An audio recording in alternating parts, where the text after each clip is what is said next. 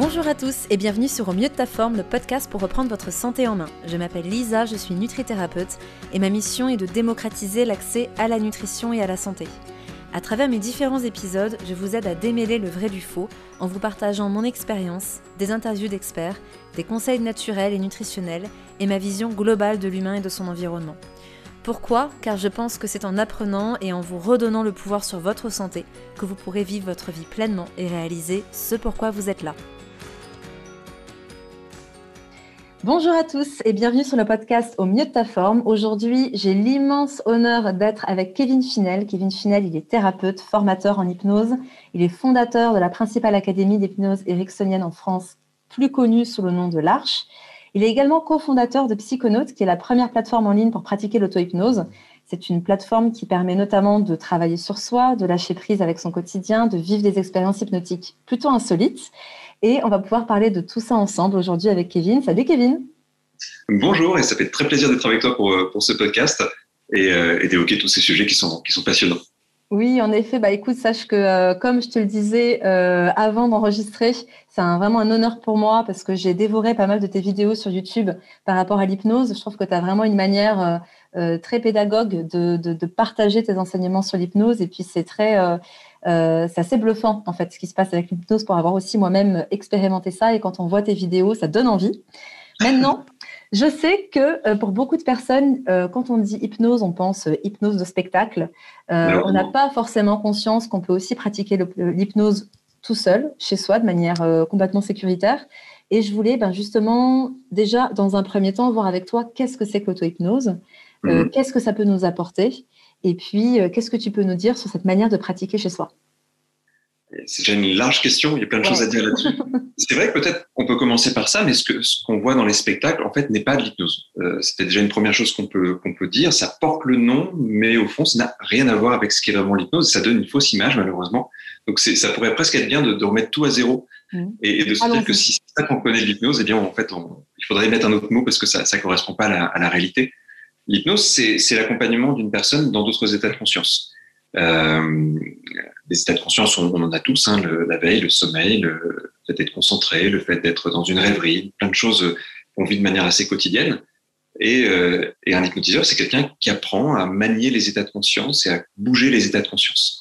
Euh, ce qui est une discipline qui est super intéressante, qui, qui, peut paraître un peu étrange dans notre société où c'est pas une question très importante, la question des états de conscience. Mais, euh, mais en fait, dans plein de sociétés, je crois qu'on est même une exception par rapport à ça, la question des états de conscience est assez importante. Euh, il y aurait plein, plein de choses à dire sur, euh, sur ça. Et, et c'est vrai que là encore, l'image un peu spectacle de l'hypnose donne l'impression que l'hypnose, c'est une sorte d'assujettissement d'une personne à une autre.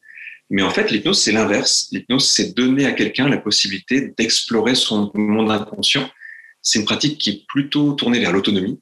Euh, on ne prend pas le contrôle de quelqu'un, on donne le contrôle à quelqu'un sur lui-même, en fait. Et du coup, il est possible de pratiquer ce qu'on appelle une auto-hypnose, c'est-à-dire d'apprendre à se guider dans d'autres états de conscience, dans des expériences intérieures.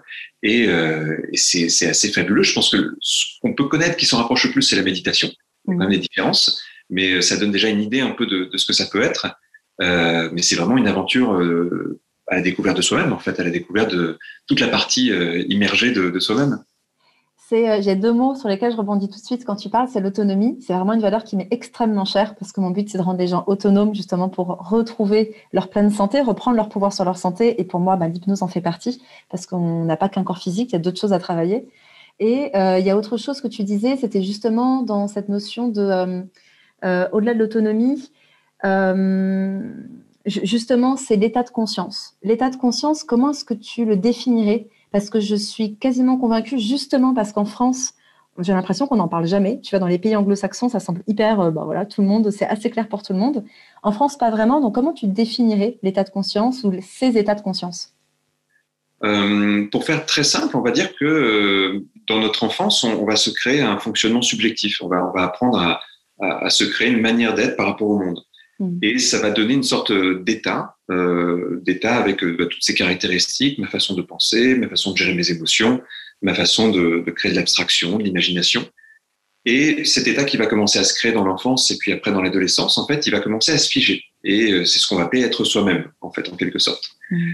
il y a quand même des fluctuations dans cet état-là, parce que euh, selon qu'on est en forme, fatigué, qu'on a euh, bu trois quatre cafés ou un verre d'alcool ou des choses comme ça, ben, notre état de conscience il fluctue un peu. Mm. Je, prends l'exemple de, l'alcool parce que je crois que c'est une expérience que beaucoup de gens ont pu faire. Si quelqu'un boit un peu d'alcool, il va modifier quelque chose en lui, en fait modifier son état de conscience. Alors ça va peut-être l'amener à être plus volubile, peut-être rire sans forcément beaucoup de raisons, à perdre un petit peu la notion de l'espace et de son corps. Euh, mais en même temps, normalement, sauf à vraiment abuser, on va rester à peu près nous-mêmes quand même. C'est-à-dire que une personne va se dire ah j'ai un peu bu donc euh, peut-être que j'ai pas les mêmes réflexes qu'à d'autres moments, peut-être que peut-être que je vais me, confier plus facilement, peut-être que euh, je vais me désinhiber. Euh, mais en fait, on a plein d'autres états de conscience qu'on connaît comme ça. Et, et, notamment, par exemple, les artistes connaissent bien les états d'inspiration, qui sont des états de conscience très intéressants quand on, nous-mêmes, quand on est absorbé par quelque chose, par euh, une lecture qu'on aime, par euh, un film, une musique qui nous, qui nous transporte, euh, en fait, on vit des états de conscience déjà un peu modifiés. Mm. Et en général, on adore ça, en fait, parce que c'est même une des plus belles expériences humaines qui existent, c'est de vivre d'autres états de conscience. Et je pense que si on va au cinéma, au théâtre, et que voir des concerts, etc., c'est justement parce que ça peut nous procurer une expérience d'état de conscience modifiée. Et c'est juste génial à vivre. Euh, mais c'est vrai que dans notre société, on n'en parle pas beaucoup du coup, à part l'expérience artistique, il y a beaucoup de gens qui ne, savent pas ce que c'est un autre état de conscience. Et même quand ils le vivent avec une expérience artistique, ils ne savent pas que c'est ça qu'ils vivent, en fait. On n'a pas de mots, on n'a pas de vocabulaire à mettre dessus. Mmh. Il se trouve que modifier son état de conscience, au-delà du plaisir que ça amène, ça fait du bien aussi. Euh, je vais prendre l'exemple de la méditation.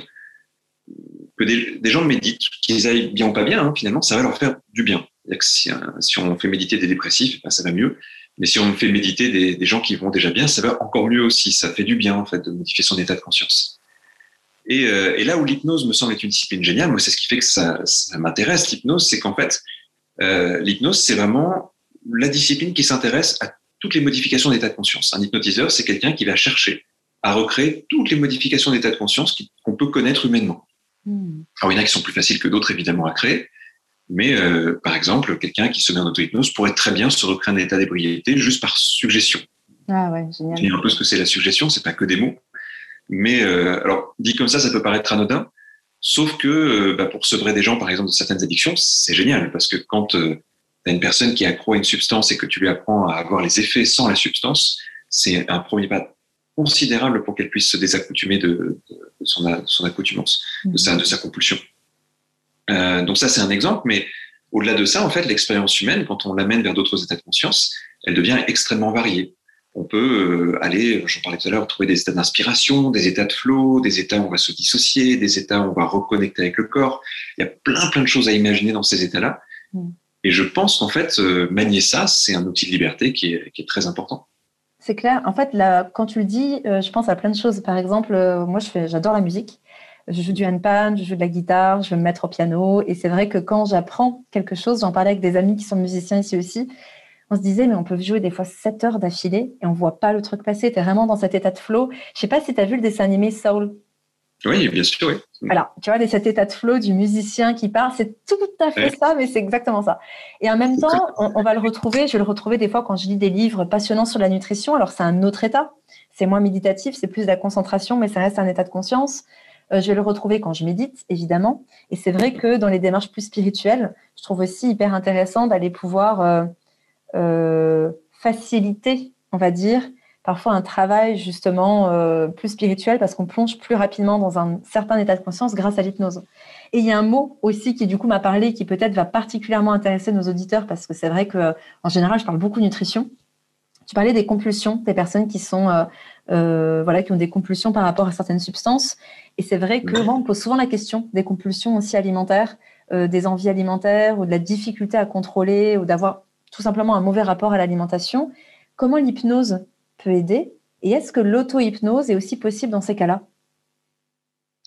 Alors c'est oui, il y a plein de choses aussi à dire là-dessus. J'en rebondis sur ce que tu disais sur le, côté euh, spiritualité, méditation, etc. En fait, c'est une des constantes dans toutes les traditions euh, qu'on peut étudier présente, ancienne, euh, proche de nous, loin de nous. Euh, c'est par l'état de conscience modifié qu'une personne va avoir une expérience. Et, qu'ensuite, ça passe par la prière, des mantras, que ça passe par la pratique je sais pas, de tambour chamanique. À chaque fois, en fait, il y a un modificateur d'état de conscience. Mm. Et, et ce qui est assez étonnant, c'est qu'en fait, cet, cet élément-là est peu étudié. Il est étudié depuis très peu de temps en psychologie. Euh, mais le problème de la psychologie, c'est qu'elle a étudié surtout les dysfonctionnements. On a surtout étudié les, les problèmes d'état de conscience et non pas les intérêts des états de conscience. Elle est par contre un peu plus étudiée euh, du côté des anthropologues qui, qui, se sont intéressés aux états de conscience modifiés dans plein de civilisations différentes et qui là ont, ont essayé de, de, mesurer les paramètres de la subjectivité qui changeaient dans différentes expériences. Et ça, c'est vraiment une, une, chose qui est passionnante. Tout à fait. Et pour faire le lien avec ta, ta question, en fait, euh, oui, on peut, on peut vraiment travailler là-dessus en hypnose ou en auto-hypnose, parce que justement, en fait, dans notre état de conscience normal, on va être très souvent pris par une immense euh, quantité de routines. Euh, des routines qui sont tellement bien apprises qu'en fait, on ne peut plus interférer avec. Et typiquement, les compulsions, les addictions fonctionnent comme ça. Je fais quelque chose, et même les gens le disent souvent, c'est pas moi qui ai fait ça, ça s'est fait tout seul. Euh, j'ai grignoté, mais j'ai même pas conscience d'avoir grignoté. Je me suis mis à grignoter. Mm. Euh, J'avais besoin de sucre, c'était plus fort que moi, ça m'a dépassé, j'ai pas pu m'en empêcher. Et, euh, et, notamment euh, sur tous les, tous les problèmes de, alimentaires, que ce soit euh, le grignotage, les compulsions, le, euh, les personnes qui se réveillent la nuit pour manger. Enfin, il y a, pourrait énumérer plein de problèmes autour de ça. On a un fonctionnement qui est tellement ancré à un niveau inconscient qu'en fait, les gens se sentent presque dépossédés d'eux-mêmes. Et comme on n'est pas dans une société où on éduque les gens à, à ça, la seule réponse qu'on leur donne souvent, c'est il faut plus de volonté. Mm. C'est la pire des réponses qu'on peut donner parce que, un, ça fait culpabiliser les gens qui se disent non, j'ai pas de volonté.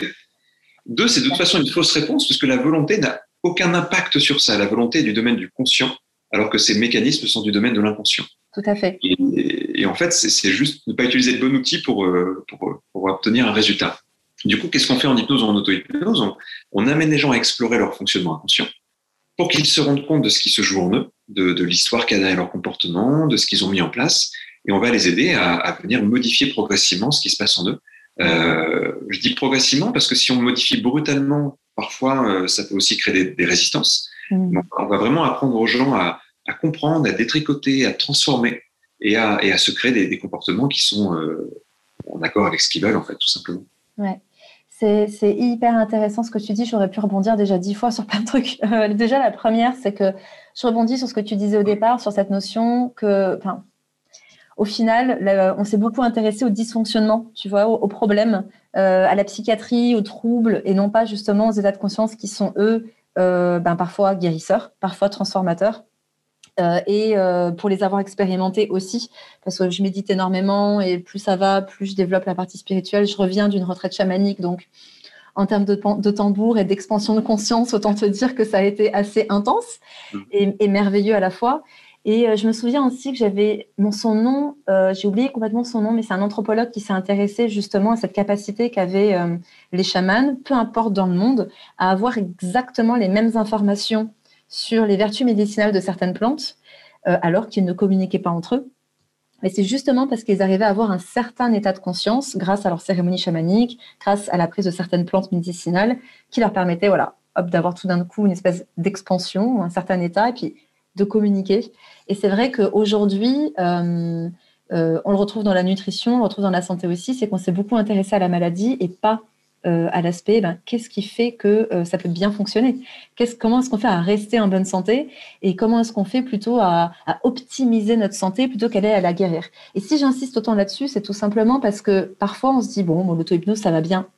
Mais en fait, n'attendez pas, j'ai envie de vous dire, qu'il y a un problème pour tester ce genre de pratique. Tout comme IG1, où j'ai des formations qui sont sur la nutrition préventive, n'attendons pas d'être malade pour nous soigner, parce que je sais ô combien c'est compliqué quand il y a un mal qui est installé, quand on est stressé, quand on est fatigué, et puis qu'on ne sait plus qui voir quand le, mal est fait, alors qu'il y a des choses très simples. Enfin, je ne sais pas si c'est pareil pour toi en hypnose. Mais en nutrition, il y a quand même des choses ultra basiques, simples, pas onéreuses, à faire régulièrement pour, franchement, euh, bien stabiliser sa santé. Évidemment, tout n'est pas que sur la nutrition, mais quand même, c'est un gros coup de main. Je suppose qu'avec une routine régulière, ben moi je le vois avec la méditation, mais je suppose qu'avec des exercices simples d'auto-hypnose régulièrement, euh, en termes de, bien-être aussi bien psychique que physique que comportemental peut-être, tu dois avoir euh, des, des, résultats incroyables, j'imagine.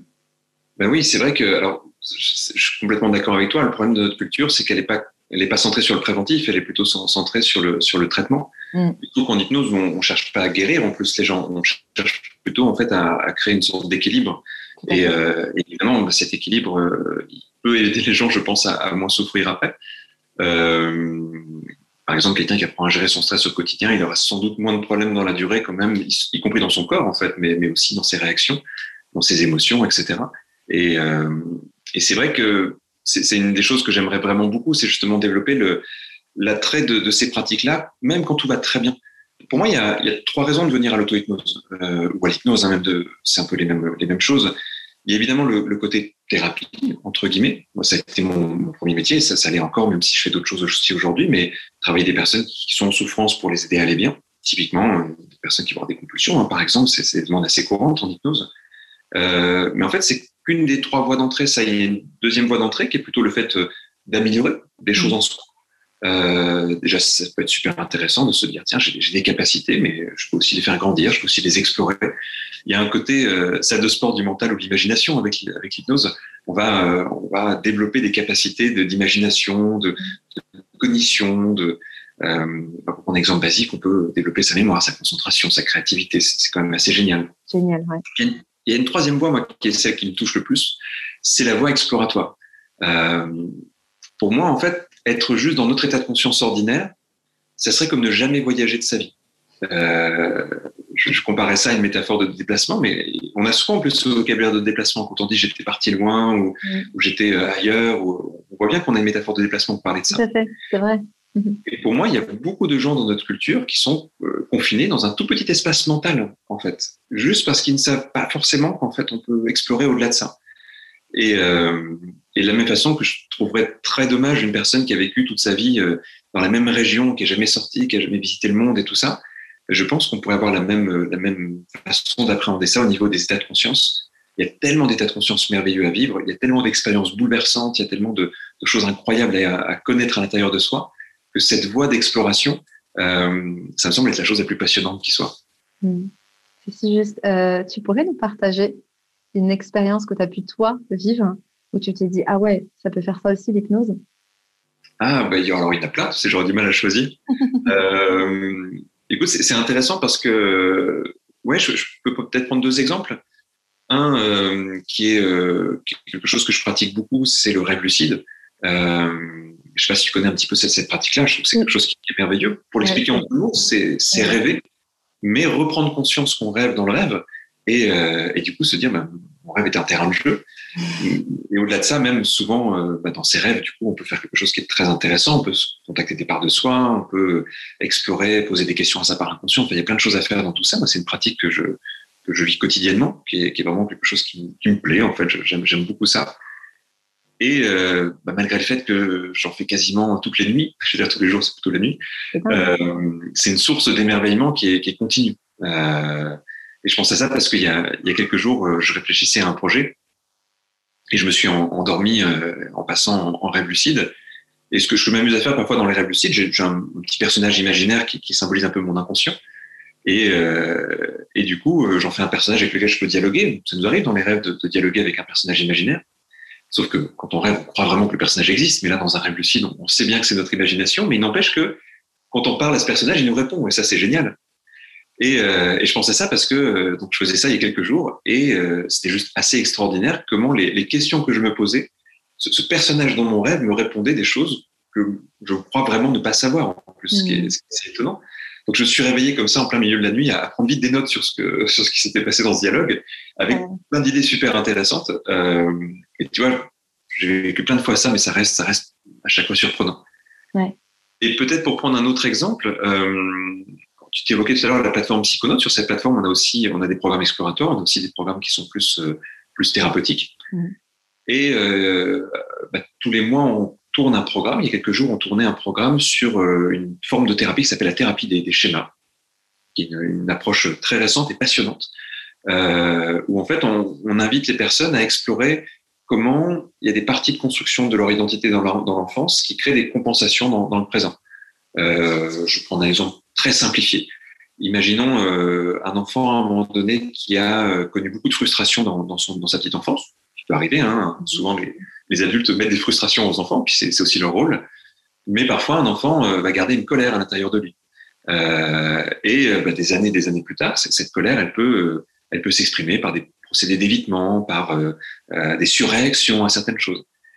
Et, à chaque fois qu'on tourne un thème, on se plonge à fond avec mon acolyte Bruno dans, ces thèmes-là, on expérimente plein de choses et tout ça. Et moi, c'est le genre de thème, quelquefois, où quand je les aborde, je dis, bon, j'ai déjà un peu fait le tour de ça quand même. Et, ce qui est génial, c'est qu'en fait, ben non, on n'a jamais fait le tour de ça. il y a toujours un truc.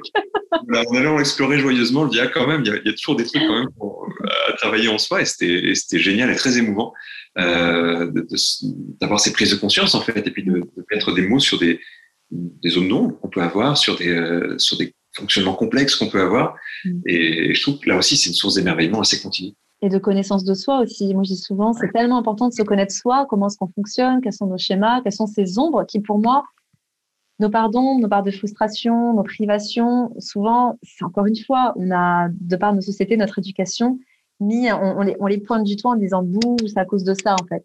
Alors que c'est, moi, je les vois tellement de manière positive aujourd'hui, que ce soit de par nos pratiques professionnelles, mais aussi personnelles, de me dire, mais c'est tellement des tremplins pour révéler des talents, des dons, des capacités, des choses à développer. Et je trouve que si l'auto-hypnose ou l'hypnose peut nous aider aussi à connecter à ça de manière encore plus ludique, encore plus rapide, peut-être aussi, ben, allons-y gaiement, j'ai envie de te dire. Parce que ce que je voyais aussi dans Psychonautes, c'est que tu as 24 thèmes, tu as trois catégories principales, tu me dis si je me trompe. Hein. Mais euh, il y avait le travail sur soi et le bien-être, donc tout ce qui est gestion du stress, des émotions, développement personnel, donc comme tu disais tout à l'heure, l'aspect euh, concentration, mais aussi créativité, performance. Je pense pour les sportifs aussi, ça doit être euh, un super, un super truc. Et l'exploration de soi, là, autant te dire que je vais m'amuser. Je vois euh, les animaux totems, régression dans les vies antérieures, entre autres, parce que bon, il y a quand même 24 thèmes. Et je suppose, est-ce que c'est quelque chose que tu, comment ça fonctionne? Est-ce que c'est des choses que tu rajoutes au fur et à mesure? Ou est-ce que tu as ces 24 thèmes? Voilà, non, d'accord, c'est quelque chose qui. Ah non, ça grandit. Euh, le, rêve qu'on a derrière, c'est de, tu vois, une sorte de Netflix de l'auto-hypnose avec toutes les possibilités. Et euh, il se trouve qu'on rajoute un thème tous les mois et que le projet a deux ans maintenant. Donc, euh, bah, il y a 24 thèmes. Mais le mois prochain, il y aura 25. Super. Et ce que, ce que, ce que j'aime beaucoup dans ce projet, c'était pendant très longtemps, je donnais des stages auto-hypnose. En fait, j'ai écrit plusieurs livres sur le sujet il y a assez longtemps. ouais. Et, je fais la parenthèse je fais la parenthèse, il est vrai que tu es aussi, en plus d'être euh, thérapeute, formateur et euh, cofondateur de, de Psychonautes, tu es aussi auteur du livre Auto-hypnose. Qui, voilà, si ça vous intéresse, c'est publié aux éditions L'Originel. Hein, c'est bien ça. Ouais, ça c'était mon, mon, tout premier livre. Et c'est vrai que j'avais une petite frustration par rapport à ce livre et par rapport au, stage que j'ai pu animer longtemps. C'est que souvent les gens lisent un livre et puis euh, ils pratiquent quelques jours et puis ils passent à autre chose. Puis il y a le prochain livre et puis. Et, euh, et, je trouve qu'aujourd'hui, avec, euh, avec les applis, avec les, les plateformes, on, a la possibilité d'avoir euh, un univers à part entière, beaucoup plus riche au fond qu'un livre, parce que ben voilà, un livre, même s'il y a 300 pages, fois qu'on les a terminés, on les a terminés. Mm. Alors qu'une plateforme, on peut rajouter du contenu en permanence, rajouter des interviews, faire intervenir des gens et tout ça, c'est juste génial. C'est vivant. C'est vivant. Ouais, c'est vivant, et puis c'est jamais fini. Euh, c'est vrai que tu vois, là, dans, dans Psychonautes, il y a l'équivalent, il faudrait un mois de stage pour faire tout ce, qu'on, ce qui est dedans, et puis les gens peuvent picorer, voir les thèmes qui leur plaisent. Euh, et surtout, je voulais quelque chose qui soit euh, complètement non dogmatique, c'est-à-dire se dire, on peut tout explorer, mais on va jamais dire aux gens c'est vrai ou c'est pas vrai. Tu vas t'évoquer les vies antérieures, il y a des gens qui croient que c'est vrai, il y a des gens qui pensent que c'est juste de l'imagination. Nous, en fait, on dit aux gens, on s'en fiche, vivons l'expérience et on verra ce que ça fait. Et, euh, et, du coup, on a des gens qui viennent de plein de milieux différents, des personnes qui ont plein de croyances différentes, et, euh, et qui en plus sont, sont, complètement en dehors de l'idée de savoir, de prouver, de dire est-ce que c'est vrai, est-ce que c'est faux, est-ce que c'est... Euh, euh, on laisse complètement ce débat de côté. On dit aux gens, l'important c'est de vivre l'expérience, l'important c'est de, de, tester des choses. Et, euh, et au pire, c'est comme regarder un super film, euh, tu vas vivre une expérience dans ton cerveau qui va être assez forte. Puis après, chacun met les croyances qu'il veut. Et je pense que c'est c'est assez important parce que souvent les, les pratiques type hypnose, euh, il y a des gens qui vont mettre un prisme particulier dessus. Et je trouve que c'est toujours enfermant finalement, parce que que ce soit un prisme ou un autre, on ne sait jamais quelle est la vérité, c'est que des points de vue, tout ça. Et se dire, on va prendre tous les points de vue, puis on va s'amuser avec, c'est, euh, ça me semble euh, important. Ouais, ça me parle tellement. C'est une démarche que j'ai aussi beaucoup, c'est de faire du lien entre toutes ces. Et puis d'expérimenter, en fait. C'est un, faire du lien entre toutes ces, ces pratiques. Euh, je peux que faire le parallèle avec euh, ce que je connais moi et mon expertise, qui est la nutrition. Tu as des choses qui sont d'un point de vue très naturopathique, d'autres c'est un point de vue très scientifique ou très diététique ou très euh, orientale aussi, parce que les médecines orientales nous apprennent beaucoup. Mais quand on commence à à la fois expérimenter puis faire du lien entre tout ça, là, ça devient intéressant, sans jugement, sans dire ça c'est bien, ça c'est moins bien, mais juste en, testant. Et, euh, je trouve ça très chouette tu aussi cette, cette approche dans, dans, bah, dans ce que tu proposes, en fait. Et euh, supposons qu'aujourd'hui, une personne n'ait jamais fait d'hypnose, qu'elle en mhm. ait peur, qu'elle en ait peur. Euh, qu'est-ce que tu lui dirais, ne serait-ce que pour aller voir peut-être un hypnothérapeute ou pratiquer l'auto-hypnose? C'est-à-dire que je sais que parfois, les personnes me disent, moi, l'hypnose, ça me fait flipper. Ou alors, mais si je le fais tout seul chez moi, ça veut dire quoi? Ça veut dire que j'ai perdu conscience. Voilà, je sais qu'il y a des fois ce genre de questions. Donc, je te laisse, je te laisse répondre. Ben, je, pense que c'est euh, souvent les grandes peurs sur l'hypnose, c'est euh, la perte de contrôle. Euh, surtout, là encore, il y a beaucoup de gens aujourd'hui qui, qui, sont dans l'idée de tout contrôler. Donc évidemment, si on croit que l'hypnose c'est la perte de contrôle, ça fait un peu peur. Il y a la peur de la manipulation, ça va un peu avec, mais, mais c'est l'idée, mais qu'est-ce que va me dire l'hypnotiseur et s'il me dit un truc que je veux pas faire et tout ça. Alors déjà, il y a des mythes à casser là-dessus parce que l'hypnose c'est pas une perte de contrôle, c'est pas un sommeil, c'est pas c'est pas un état passif, c'est un état actif. Et, euh, et, en fait, en hypnose, on est très lucide. Donc, si on nous dit quelque chose qui ne va pas, on ne va pas le faire. Euh, je dirais même que c'est beaucoup plus facile de manipuler quelqu'un dans son état normal que dans un état hypnotique. Dans un état hypnotique, on a une très grande conscience de soi. Mmh. Et euh, on sait ce qui va pas, on sait ce qui va. On est, en fait, il y a une très grande perception, même beaucoup plus détaillée de, du réel et de nos, et de nos fonctionnements. Là où dans un état de conscience ordinaire, on a des, des, enjeux émotionnels qui font que quelquefois on a des biais, etc., qui font que, euh, bah, tout simplement, hein, par exemple, si on met des gens dans leur état normal de conscience en face d'une publicité, et si on met des gens hypnotisés devant une publicité, bah, bizarrement, ils sont beaucoup moins sensibles en étant hypnotisés parce que euh, parce qu'ils voient bien la suggestion venir et puis ils la laissent douter si elle leur va pas. Mm. Donc c'est vraiment l'inverse de ce qu'on pourrait imaginer déjà. Mm. Après, je pense que l'auto-hypnose, c'est une super voie d'entrée. Quelqu'un qui a un peu peur d'aller voir un, un praticien, je, peux comprendre, on peut avoir une première approche au, début qui est justement de tester quelques petits exercices tout simples d'auto-hypnose. Euh, sur, la plateforme, on a fait un petit parcours qui s'appelle les bases, hein, tout simplement, avec des petits exercices qui sont super simples, très courts, pour que les gens puissent vivre vraiment petit pas par petit pas des expériences, se rendre compte que c'est simple, que c'est plutôt amusant, euh, et puis que, que c'est très accessible en fait. C'est assez facile les débuts en auto-hypnose. La, la maîtrise prend du temps, ça c'est comme tout, mais on peut très vite s'amuser, on peut très vite se faire plaisir. Pour moi, la, seule limite de l'auto-hypnose, c'est quelqu'un qui a vraiment besoin de travailler à un niveau purement thérapeutique lourd. C'est-à-dire, euh, on peut travailler sur plein de choses en auto-hypnose, mais quelqu'un qui a un traumatisme, euh, il faut qu'il aille voir un professionnel tout simplement parce que euh, on s'improvise pas à travailler sur ses propres traumatismes. Ça, ça peut faire plus de mal que de bien. je pense qu'il faut juste jauger ça, se dire bah, avec l'auto-hypnose, je peux me faire du bien. Si j'ai un, un, gros problème, par exemple un traumatisme, je peux faire un peu d'auto-hypnose, mais je vais quand même aller voir quelqu'un qui peut m'accompagner hypnose ou autre, hein, à la limite, mais en tout cas quelqu'un qui est formé à ça. Euh, maintenant, de toute façon, avec l'auto-hypnose, on peut se faire du bien. Donc, euh, euh voilà, même quelqu'un qui a euh, un passé assez lourd ou des choses comme ça peut déjà travailler sur euh, sa gestion du stress au présent. Il peut déjà travailler sur mieux s'endormir le soir, mieux récupérer de l'énergie, voir où il y a des excès émotionnels, améliorer certaines certaines fonctions, peut-être. Enfin, il y, a, déjà plein de choses à faire sans forcément et pour découvrir, c'est très bien en plus parce qu'on a la sensation de, faire des progrès par soi-même, ce qui, souvent amène euh, quand même euh, le, plaisir d'avancer aussi, tout simplement. C'est ça. Ce qui est beau, c'est qu'il y a vraiment cette notion d'autonomie, c'est-à-dire que j'ai pas besoin de mélatonine pour aller dormir, tu vois. Euh, il n'y a pas besoin de, parce que voilà, moi, je vais avoir le, le côté le matin, tu peux prendre un petit déjeuner protéiné pour booster ta dopamine, etc., etc. Même dans l'approche du sucre, Là, je ne l'approfondis pas parce qu'il y a trois podcasts sur le sucre. Je les ai déjà saoulés avec tous ces sujets. Donc, euh, il y a tout ce qu'il faut sur l'aspect nutritionnel de pourquoi on peut avoir des envies de sucre, etc. Mais après, c'est vrai que d'aller travailler sans quoi que ce soit, juste avec soi-même, en fait, euh, sur, grâce à l'auto-hypnose, je trouve ça super cool et ultra complémentaire. Et aussi, euh, je, suis, je suis aussi tout à fait d'accord et, et, et en ça, ça peut être bien de faire du lien sur le préventif, le bien-être le soin à soi, euh, la progression aussi, ou le travail personnel, ben, on peut le faire chez soi, on peut le faire de manière autonome, parce que aussi c'est plus pratique et ça nous permet de le faire quotidiennement.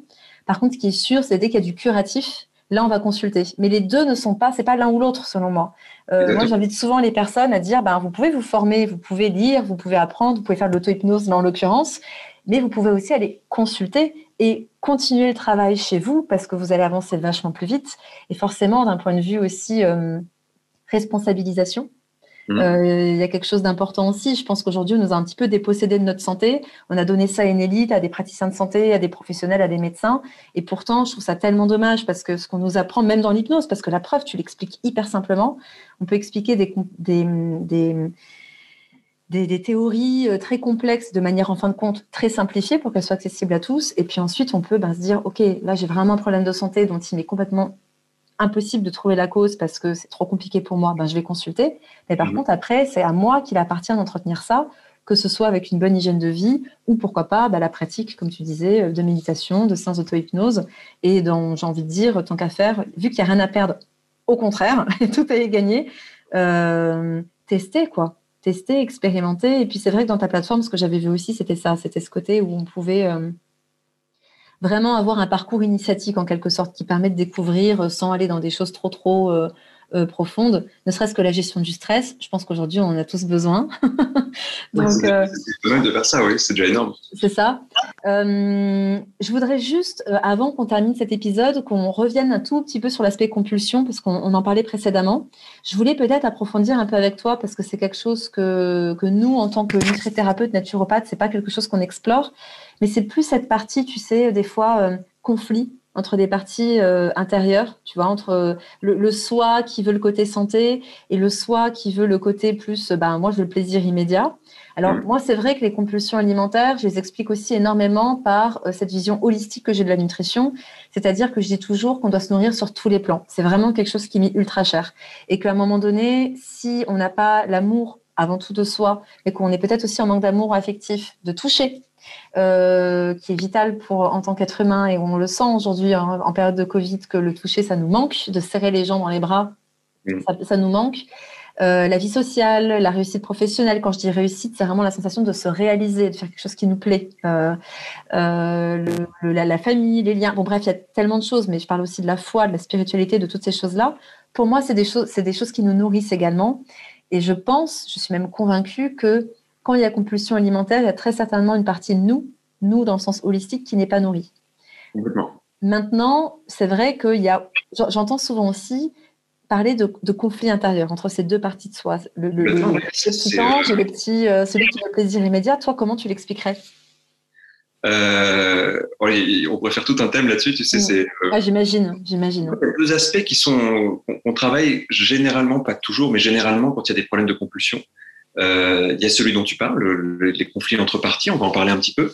Et puis, il y a, y a aussi euh, la partie purement programmation de notre corps, avec euh, tout ce qui va faire fonctionner le circuit de la récompense. Par exemple, dans, la compulsion, euh, on peut en parler aussi un petit peu si, si tu veux, mais sur la, sur la théorie des parties, déjà, euh, c'est une des choses qui a beaucoup fait avancer les pratiques de l'hypnose.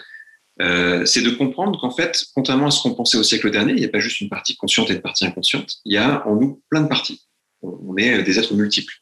Euh, il y, a, y, a, un élément trompeur, c'est qu'on dit jeu et on pense qu'on dit jeu de la totalité de nous-mêmes. Et en fait, quand on dit jeu, en fait, on, parle juste d'une partie de nous-mêmes et parfois d'une petite partie de, de nous-mêmes. Euh, et je, je, vais caricaturer un peu, mais tu vois la personne qui vient voir un thérapeute et qui dit voilà, moi je veux perdre du poids.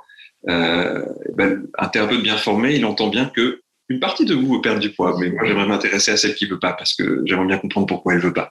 Et, euh, et souvent la demande d'une personne, c'est d'éradiquer la partie qui veut pas c'est euh, moi je veux perdre du poids. Il y a une partie qui veut pas. Eh bien, je voudrais euh, aidez-moi à l'enlever. Voilà. Et en fait, c'est surtout pas ce qu'il faut faire. Et ça, c'est le problème justement des, des personnes qui vont euh, quelquefois juste vouloir forcer les choses. C'est qu'en fait, elles veulent annihiler une partie d'elles-mêmes. Et cette partie d'elles-mêmes, en même temps, elle n'est pas là pour rien. Elle a des choses à dire, elle a des choses à, apprendre. Et, et l'idée, c'est d'aller faire négocier ces, ces différentes parties de nous. Euh, c'est là qu'on et on revient sur ton idée de d'holistique. C'est évidemment la personne est plus complexe que les comportements qu'elle voit. Et, euh, et si j'ai une partie de moi qui veut pas avancer, qui retient, qui résiste, ben nous, ce qu'on va faire en hypnose, c'est lui donner la parole à cette partie, c'est aller la rencontrer. Et les gens souvent sont très émus de ce qu'ils voient à ce moment-là parce qu'ils se rendent compte qu'il y a un truc en eux qu'ils ont toujours essayé d'ignorer, qu'ils ont toujours essayé de blâmer, de repousser, alors qu'en fait cette partie elle est très intéressante. Elle leur parle d'eux-mêmes, elle leur parle de leur fonctionnement, elle leur parle de leurs besoins, elle leur parle de leur déséquilibre. Et rien que cette euh, prise de conscience de ça, il y a déjà plein de choses qui s'apaisent chez les gens. Parce que tout d'un coup, ils se, rendent compte qu'en fait, ils sont en train de lutter contre quelque chose qui est bon. Et que euh, c'est pas parce qu'ils euh, n'aiment pas le résultat de ça que l'origine est mauvaise. Et, et, donc, c'est un gros travail d'exploration.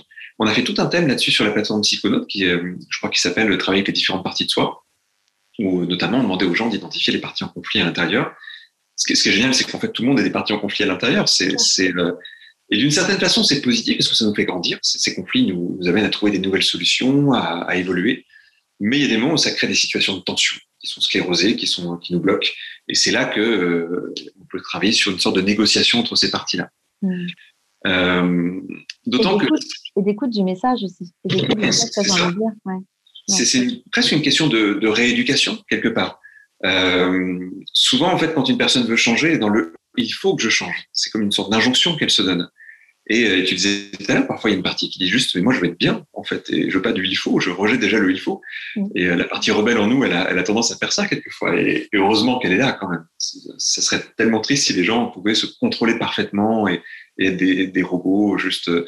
Euh, donc justement, c'est se réinitier à sa complexité et, euh, apprendre à l'aimer aussi cette complexité parce qu'elle est, souvent belle et une fois qu'on sait la comprendre et l'utiliser, déjà, en général, on arrive à, ce qu'on veut, mais peut-être d'une manière qui est plus douce et plus agréable. Si vraiment une personne a besoin de perdre du poids, évidemment qu'elle va y arriver. Mais elle aura plus l'impression de lutter contre elle-même ou elle aura l'impression d'avoir gagné avec elle-même. Pour moi, c'est déjà un fonctionnement différent. Et sur le côté duré, en fait, ça va installer un comportement durable et non pas juste un comportement éphémère qui, va sauter au moindre problème. Et puis, il y a une autre chose aussi, et ça, c'est aussi un thème qu'on a évoqué sur la plateforme psychologue. Il y a tout un thème dessus qui est, justement, c'est un thème sur les compulsions où on apprend aux gens dans des états de conscience modifiés à explorer leur circuit de la récompense. En, deux mots, le circuit de la récompense, c'est cette idée qu'à chaque fois qu'on fait quelque chose qui est bien pour notre corps, il nous donne une petite décharge hormonale qui nous fait du bien. Mm. Par exemple, j'ai soif, je bois, eh bien, j'ai une récompense de mon corps qui me dit c'est bien. Et c'est ce qui fait qu'on a des bonnes pratiques pour nous. Sauf qu'il y a des choses qui dérèglent le, système de récompense. Euh, c'est le cas, par exemple, des drogues. Hein. Beaucoup de drogues créent une telle récompense euh, que la personne devient accro à la récompense. Et, euh, et comme il n'y a rien d'autre qui la stimule autant, eh bien, elle va commencer à créer sa compulsion. Mais quand je dis de, quand je parle de drogue, on oublie que bah, le café, le sucre et tout ça, ça, ça c'est aussi ce côté-là. On n'est pas censé entendre quelqu'un manger des sucres raffinés à haute dose qui créent des, des, énormes récompenses pour le corps, donc ça fait du bien sur le coup. Mais après, euh, il suffit qu'on associe ça en plus euh, à combler un manque, qu'on associe ça à combler l'ennui, qu'on associe ça à gérer un stress pour que le corps fasse Oh, il y a un stress, bah, il faut du sucre. Mm. Et donc, on, a fait tout un parcours pour que les gens explorent ces mécanismes en eux euh, et commencent à, se libérer en fait de, certains, de certains excès de leur, de leur réaction. Ce qui est génial avec ça, c'est qu'on se rend compte qu'en fait, notre part inconsciente, elle est parfaite. Elle est parfaite dans le sens où tout ce qu'elle fait est bien.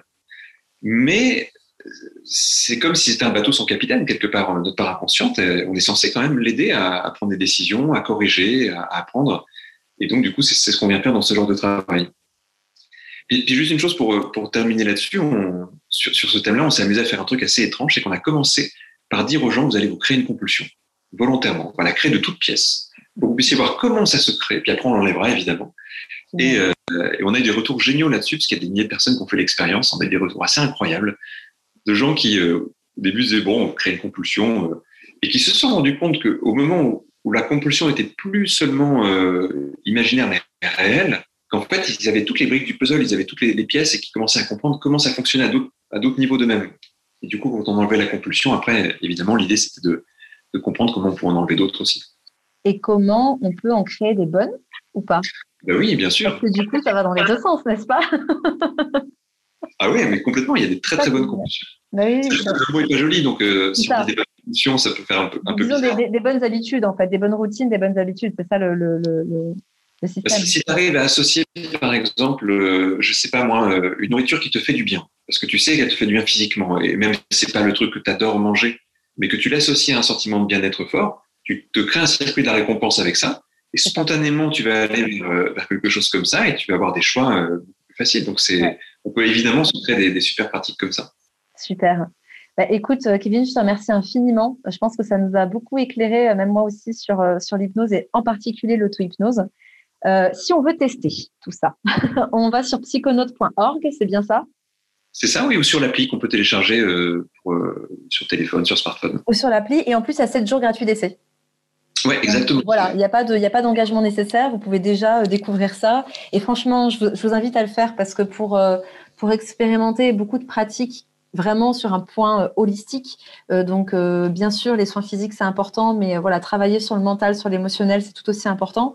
Et je pense que l'hypnose, surtout l'auto-hypnose comme tu la présentes, est vraiment un, outil ultra complémentaire. Et, je sais que j'ai beaucoup de mes académiciens, de mes élèves aussi qui écoutent ce podcast et je suis sûre qu'ils vont adorer ta plateforme parce que moi aussi, je l'ai dévoré. Il y a beaucoup de choses que j'aime beaucoup dans ta plateforme. Donc, euh, merci pour tes éclaircissements, euh, Kevin. Euh, est-ce que si on veut te retrouver, c'est Psychonaute, est-ce que tu as un compte Instagram que tu souhaites communiquer ou peut-être un, autre site que tu souhaites communiquer? Il y a Psychonaute, il y a mon compte Instagram sur lequel je propose euh, quasiment tous les mercredis matins une petite euh, expérience d'auto-hypnose en direct pour ceux qui, pour ceux qui veulent. Génial. Euh, vous pouvez regarder dessus et puis je laisse toujours en, replay deux, trois jours après pour que les gens puissent les, revoir. Donc c'est une façon aussi de, découvrir, de, tester quelque chose. puis c'est assez joyeux, chaque fois c'est sur des thèmes plutôt sympas. à quelle heure? À quelle heure le mercredi matin? C'est à 8 heures. À 8 heures. 8 heures heure française. Voilà, l'expérience, elle dure, elle dure 10 minutes, un quart d'heure, et puis après, bah, j'échange avec les gens qui ont des questions. Mais ça peut bien commencer la journée. Mm. Super. Eh bien, écoute, et ton compte Instagram, tu peux nous le redire? Euh, Ça s'appelle Kevin Pinel Psychonaute, je crois, mais avec, avec ça, tu le trouves. Ouais, de toute façon, je, mettrai, je remettrai le lien vers ton site et je remettrai le lien euh, vers, vers ton compte Instagram aussi en descriptif du podcast. Merci beaucoup. Mes chers auditeurs, j'espère que ce podcast vous a plu. N'hésitez pas à le partager, n'hésitez pas à le commenter, n'hésitez pas à noter aussi euh, le podcast au mieux de ta forme. Vous savez que c'est la meilleure manière de, faire connaître ce podcast et puis euh, de, promouvoir les invités qui vous plaisent aussi.